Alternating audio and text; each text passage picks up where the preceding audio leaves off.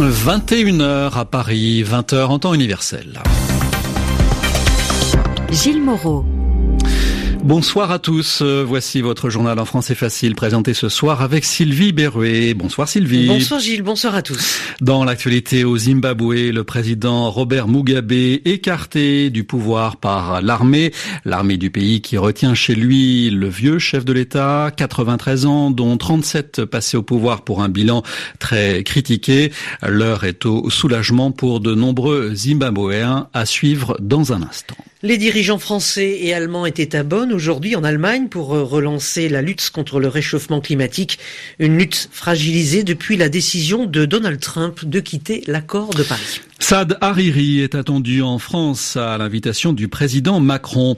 Le premier ministre démissionnaire du Liban est actuellement toujours à Riyad où le ministre français des Affaires étrangères entame une visite officielle. Elle ne partait pas favorite, mais elle a finalement été retenue. C'est la France qui organisera la Coupe du Monde de rugby 2023. Le journal. Le journal. En français facile.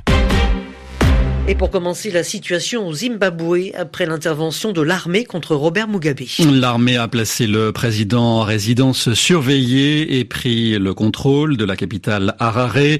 Malgré les apparences, ce n'est pas un coup d'État, assurent les militaires, mais une opération contre les criminels qui entourent le chef de l'État. Le général Moyo, chef de l'armée, était entré la semaine dernière en conflit ouvert avec Mugabe.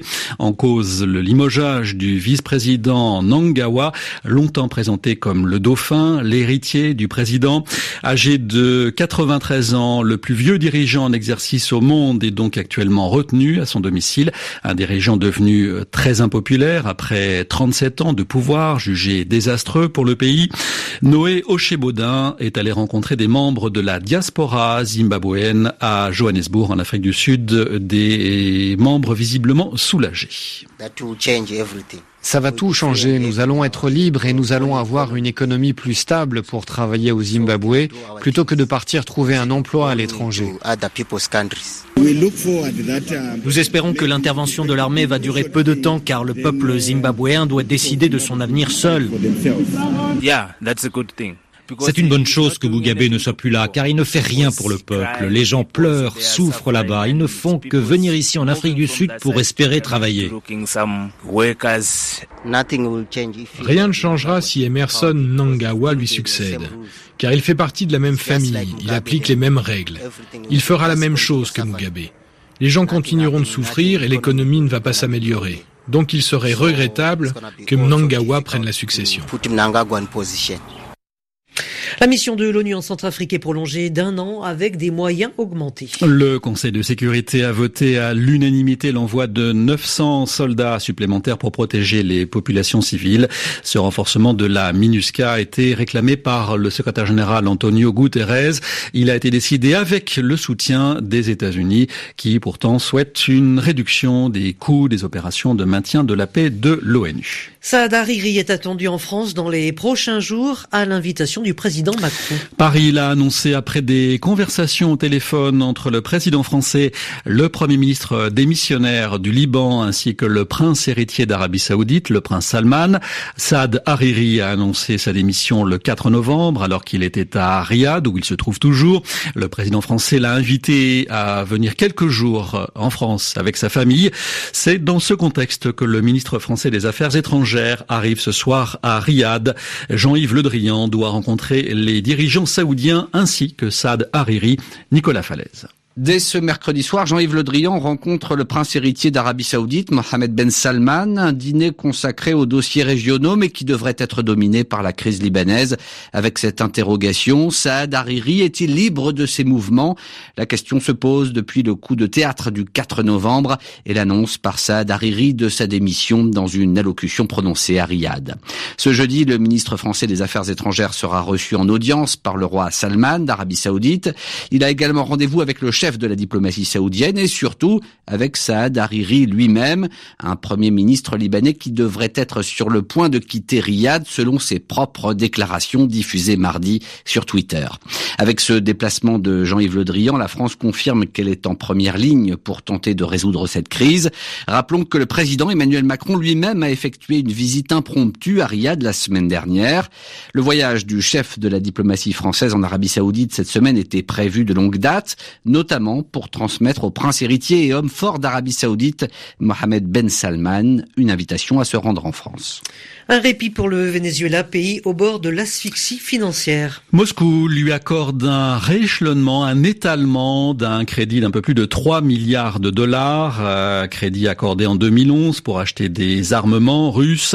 Mais le Venezuela, pays mis en difficulté par la chute des cours du pétrole, doit encore renégocier sa lourde dette avec ses créanciers, une dette extérieure estimée à environ 150 milliards de dollars. Les dirigeants français et allemands étaient aujourd'hui à Bonn, en Allemagne, pour relancer la lutte contre le réchauffement climatique. Un combat en difficulté depuis la décision de Donald Trump de quitter l'accord de Paris. Et alors que selon les études scientifiques, la hausse de la température mondiale dépassera 3 degrés Celsius d'ici à 2100, à Bonn, Emmanuel Macron a demandé à l'Europe de compenser le manque de financement du GIEC provoqué par le retrait américain. Le GIEC, le groupe d'experts du climat, de l'ONU.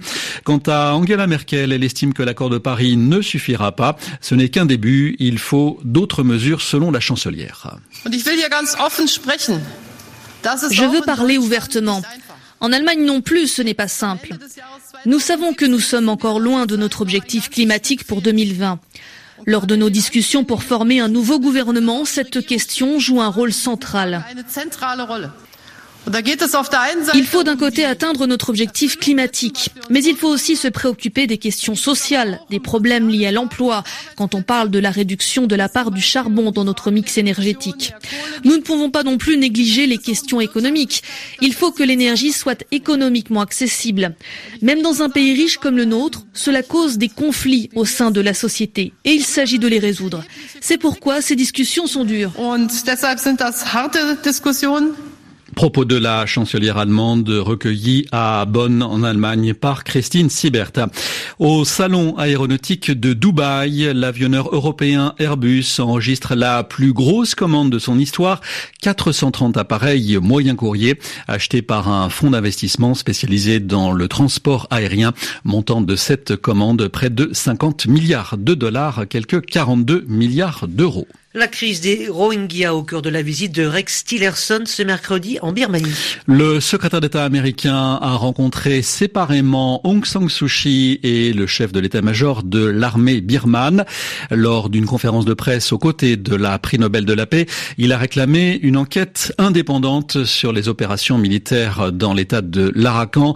Les précisions à Rangoon de Sarah Bakaloglou. Des scènes d'horreur dans l'ouest de la Birmanie. Voilà ce qu'a dénoncé Rex Tillerson tout à l'heure aux côtés d'Aung San Suu Kyi, mais en ajoutant que des sanctions des États-Unis contre le pays n'étaient pas recommandées pour le moment. Le chef de la diplomatie américaine qui a donc appelé une commission d'enquête indépendante, un appel deux jours après les résultats de l'enquête de l'armée birmane sur ses propres opérations dans l'état de l'Arakan, où celle-ci indiquait n'avoir commis aucune violence contre des civils. Des Rohingyas qui sont plus de 600 000 à avoir fui de l'autre côté de la frontière, Rex Tillerson a appelé à la coopération entre la Birmanie et le Bangladesh au sujet de leur retour. Le chef de la diplomatie a aussi rappelé aux militaires qu'ils devaient assurer la sécurité des habitants de l'ouest du pays et soutenir le gouvernement civil. De son côté, Aung San Suu Kyi a répondu à ceux qui l'accusaient d'avoir été silencieux sur cette crise. La dirigeante birmane a expliqué faire attention à ne pas monter les communautés ethniques les unes contre les autres. Sarah Bakaloglou, Rangoon, RFI. Heureuse surprise pour le rugby français, c'est en France que se déroulera la Coupe du Monde 2023. Oui, la candidature française ne partait pas favorite. Elle l'a emporté au second tour de scrutin organisé à Londres par le Conseil du World Rugby avec 24 voix contre 15 pour l'Afrique du Sud. Le favori sud-africain a dénoncé un processus opaque, mais il ne contestera pas le vote. Après la Coupe du Monde 2007, c'est la deuxième fois que la compétition aura lieu en France. Et puis un résultat de tennis au Masters de Londres. Le Bulgare Grigor Dimitrov est qualifié pour les demi-finales après avoir balayé le Belge David Goffin 6-0, 6-2. Enfin, la bourse replie aujourd'hui en Europe, moins 0,27% à la bourse de Paris. C'est la fin de votre journal en français facile à retrouver bien sûr comme chaque jour sur notre site à la page RFI Savoir. Bonsoir à tous, bonsoir Sylvie. Bonsoir.